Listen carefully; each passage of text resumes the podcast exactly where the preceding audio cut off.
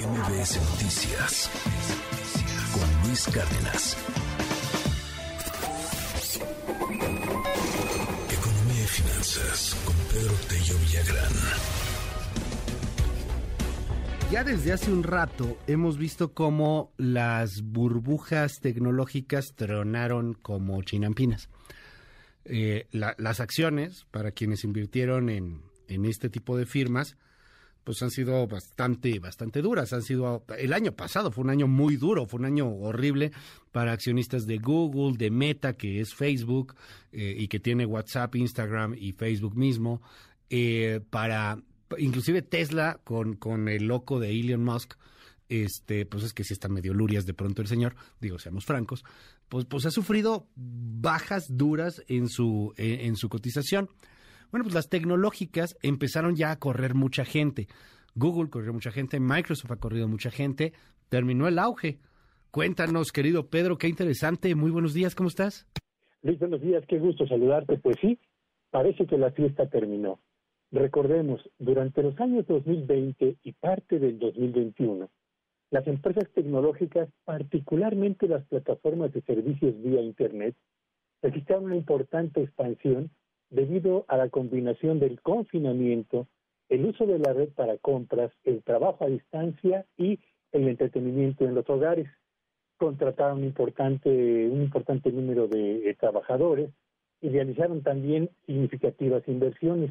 Y es que el panorama lucía francamente muy prometedor y se llegó a hablar incluso, tú lo recordarás Luis, de que eh, estábamos viviendo una transición hacia una nueva forma de articular la economía, el entretenimiento y el trabajo a distancia.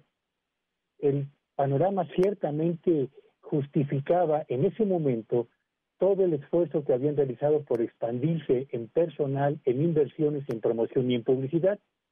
Pero los buenos tiempos parece que han terminado ya y con la normalización de actividades, el enfriamiento de la economía mundial, la vuelta al trabajo que se realiza en cada una de las oficinas y en las empresas, así como el regreso de las compras presenciales, estas empresas perdieron buena parte del impulso y el dinamismo que mostraron durante el año 2020 y el 2021.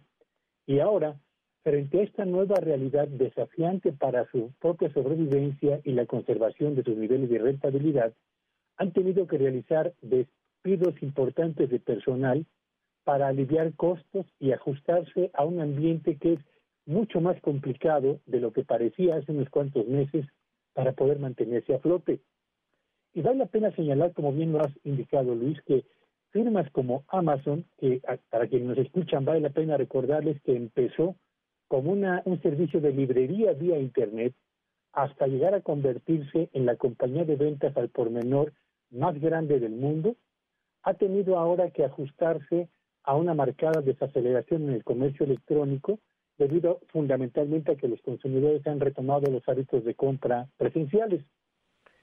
Y no obstante que es el segundo mayor empleador en Estados Unidos, solo detrás del comercio minorista que encabeza Walmart, bueno, pues ha tenido que anunciar ya el despido de más de 18 mil trabajadores, lo mismo que ha ocurrido con Google, con más de 12 mil despidos, Meta que ha eh, impulsado un programa de ajuste de 11.000 trabajadores, Microsoft con 10.000 puestos de trabajo, y la lista es larga, bastante, bastante larga.